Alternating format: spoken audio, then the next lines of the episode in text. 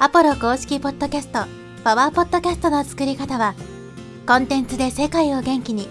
ブルーポイントインフォマーケティングの提供でお送りします。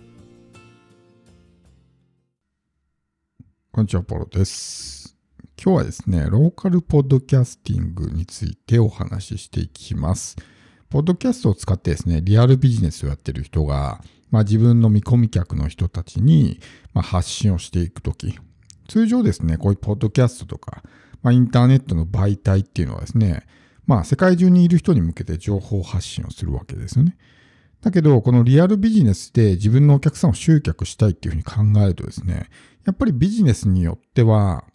こうね、えー直接この自分の住んでいるエリアの人にしかサービスが提供できないものがあるんですね。例えば飲食店とか、自分のね、えーお店が、じゃ例えば九州にあるとして、北海道の人が聞いてるとしてもですね、まあほぼお客さんにならないじゃないですか。まず間違いなく、まあたまたまね、奇跡的に食べに来ることはあっても、まあほとんどその可能性はないわけですね。あるいは自分が美容院とか、ね、何かの商店をやってるとかっていう場合も同じだと思うんですけど、まあインターネットの強みっていうのがあんまり活かしづらいというかね、こうインターネットっていうのはたくさんの人、この地域を限定せずに、まあ多くの人に情報を届けることができるっていうのがまあインターネットの強みなんですけど、そういうまあローカルビジネスをやってる人に関して言うと、その強みが活かせないわけですね。ちなみにオンラインでサービスを提供できるものに関しては、必ずしもその限りではなくて、例えばさっき美容院みたいなこと言いましたけど、美容院の人が直接例えば髪の毛をカットするとか、まあそういうサービスを提供するのであればですね、まあオンラインで売るっていうのは難しいわけですけど、まあそのノウハウを売るとかね、情報を売るっていう形であれば、まあオンラインでね、やることができるんで、その場合は、まあ地域を限定せずにね、まあ見込み客の人にリーチすることができるわけですけど、このポッドキャストやってる人の中にはですね、まあ、リアルビジネスをやっていて、自分のその、まあ、地域の人、証券の人に向けて情報発信をしたいっていう人もいると思うんですね。まあ、それをまあ、ローカルポッドキャスティングなんていうふうに言うんですけど、まあ、その時にまあ気をつけるべきことですね、を、えー今からお話していきます。で、そもそもこのポッドキャストをやる目的は何なのかってことをしっかりと考える必要があって、基本的に情報発信をする目的っていうのは2つなんですね。認知を広げるか信頼を獲得するかのこれどっちかなんですよ。自分のことを知ってもらうために発信をするっていうのが一つと、知ってもらってもね、信頼がたまらなければすぐにいなくなってしまうので、その後信頼構築につなげるために、ま、発信をする。どちらかなんですけど、じゃあ、ポッドキャストをやる、このローカルポッドキャストをやるっていうのは、一体何のためにやるのかってことです。これに関して言うとですね、認知を広げるっていう点に関しては、このローカルポッドキャストはですね、非常にまやりづらいというか難しいわけですね。例えば自分が何とか県何とか市に住んでるとして、このポッドキャストね、その地域に住んでる人が、ポッドキャスト上で、その何とか県何とか市に行って検索するかってことですよ。多分しないと思うんですね。例えば Google とかで、何とか市美容院とかね、何とか市、なんだ、飲食店とかでは調べるかもしれないけど、ポッドキャスト上でそれを調べるかっていうと、まあ、まずないと言ってもいいと思うんですね。ってなると、ね、えー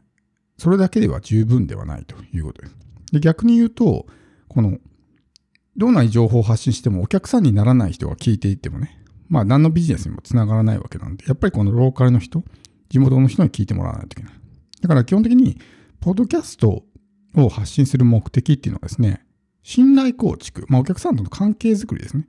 のためにやるっていうのがいいわけですよ。新しくポッドキャスト上で認知を広げようとしても、そもそも自分の見込み客の人に、ポッドキャスト上にピンポイントにね、見つけてもらうっていうのはなかなか難しいわけです。じゃどういうふうにすればいいのかっていうと、別の媒体から連れてくるんですよね。例えば Facebook とかで、Facebook グループありますね。なんとか市、例えばコミュニティみたいな。なんとか市の、まあ、地元の人たちが集まっているような Facebook グループがあったりとか。でそこに入っていって、こういうポッドキャストやってますとかね。っていう形で言っていけば、そこの人に知ってもらえるわけですね。だから、ポッドキャスト上で認知を広げるというよりは、別媒体で、こう、つながったローカルの人を連れてくるみたいな。あるいは、その、じゃあ自分が美容院だとしたら、その美容院で何とかし、ね、美容院みたいな感じで、まあ、ホームページなりブログをね、作って、Google からから来ますよね。なんとかし美容院とかで検索したら、こう、その自分のページにね、サイトに来るわけですけど、そこにじゃあ、ポッドキャストのね、リンクを貼って、こういう音声配信しようからよかったら聞いてくださいみたいな感じで聞いてもらう。で、そこではもう関係づくりなわけですよ。だから知ってもらうための場所ってまた別にあって、そこからポッドキャストに来てもらって、まあ、信頼を構築するみたいな感じにした方がいいかなと思います。基本的にポッドキャストで何とかしって調べる人は、まあほぼいないので。とはいえですね、やはりこの何とかしっていうフレーズ、まあキーワードは入れといた方がいいわけですね。まあそのタイトルなり、もしくはその配信者、自分の名前、山田太郎だったら山田太郎何とかしの美容院みたいな感じでね、入れとかないと、その人がどこの人なのかっていうのが初めて見た時にわからないからですね。ってなると、結局聞いてくれても、これが、この人が、まあ、自分の地元の人なのかっていうのが分かんなかったりとかするんで、まあ、そういうフレーズは入れといた方がいいかなと思うんですけど、じゃあ、あと何を発信していけばいいのかってことですね。まあ、基本的には関係づくりなんで、まあ、その、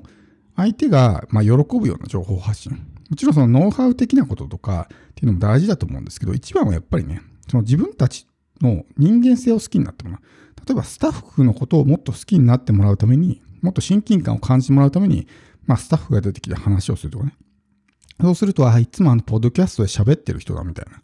感じになるわけですよね。で、例えば美容院とか初めて行くときも、どこの美容院行こうみたいな感じになると思うんですけど、いつもポッドキャストで聞いてるところがあったら、やっぱり知ってるところに行く方が安心だしね。だからそういったところを選んでもらいたいとかね。あ、いつもあの、ね、ポッドキャストで喋ってる〇〇さんってこんな人なんだみたいなね。実際会ってみるとこんな感じなんだとか。あるいはやっぱりその地元により特化した内容、地元のイベントの話をしたりとか。だからその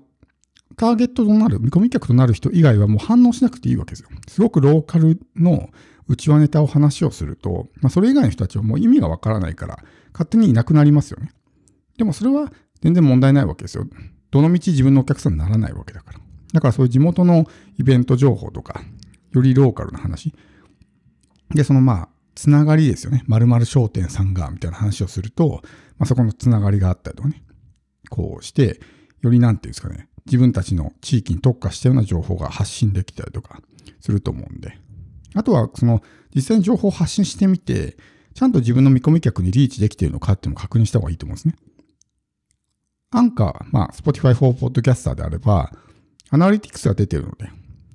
日本っていうね、地域の何々県とかね、出てくるんですけど、それをさらにクリックすると、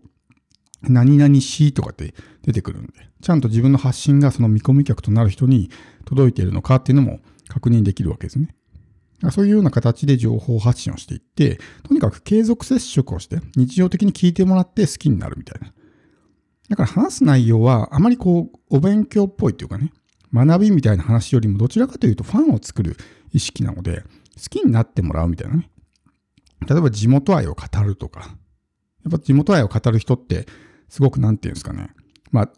仲間みたいなね、意識が芽生えたりとか、あとは思いですよね。自分が飲食店なんだったら、私のお店はもう地元で作ったね、野菜しか使いませんみたいなね、地元を応援したいからとかって、そういう思いを伝えたら、あ、この店好きだなとかってね、なってもらえたりするんで、まあそういう思いを伝えたりとかね。っていうところをやると、まあ、あの、すごくね、聞いてくれたりとか、あるいはその、サムネイルとかね、カバーアートとか、ジングルとか BGM とか、それを例えば地元の人に作ってもらうとかね、この番組は全部地元の人によって、まあ、作ってもらった番組ですみたいな、そういう地元のデザイナーとか、地元の、まあ、そういうサウンドクリエイターとかの人に依頼してみたいな感じになると、より地域に特化したような、ね、感じの番組になるんで、まあ、周りの人たちに応援してもらいやすいと。あとはまあ、こう、ローカルで広げていってもらうみたいなね。お店に何か名刺とかなんか広告、チラシみたいなの置いといて、QR コード貼っといてね。音声配信してるんでよかったら聞いてくださいみたいな感じにしたりとか。で、そしてあとは口コミで広げていくっていうのがね、一番いいと思うんで、そうやってどんどんどんどんこう地域の人にね、知ってもらって、よかったらお友達とかにもね、紹介してくださいっていう、この口コミ効果がすごくやっぱポッドキャストは大きいので、口コミでどんどん広げていってもらうみたいな。ポッドキャストっていうのは、まあある意味、ラジオ広告みたいなもんなんで、お金を出さずにラジオ広告を出しているようなもの。もちろんその影響力とかね、こう、アクセスは少ないんで、そんなにたくさんの人に聞いてもらうのは難しいんですけど、通常ラジオ広告であればお金払わないといけないと思うんですけど、ポッドキャストはそれが無料でできる。自分の店の宣伝が無料でできるだけではなくて、通常のね、広告であれば、まあ、その広告のお金払うのやめたら、一定期間しか広告って出せないわけですけど、ポッドキャストっていうのはずっとね、この媒体上に残り続けるんで、今出したものが1年後とか3年後に聞いてもらうこともできるってなると、ずっと残り続けるラジオ広告みたいなものなんですね。だからすごく自分のお店の宣伝にもいいし、あとはその自分の見込み客となる、まあ、この地域の人たちにいかに聞いてもらうのかってところは必ず考える必要がある。そして何のために配信するのかっていうと、まあ、簡単に言うとお店とか、ね、お店で働く人とかね、に好きを好きになってもらうため、要するに信頼構築のためにやるんだっていう意識で、まあ、やっていくといいんじゃないかなと思います。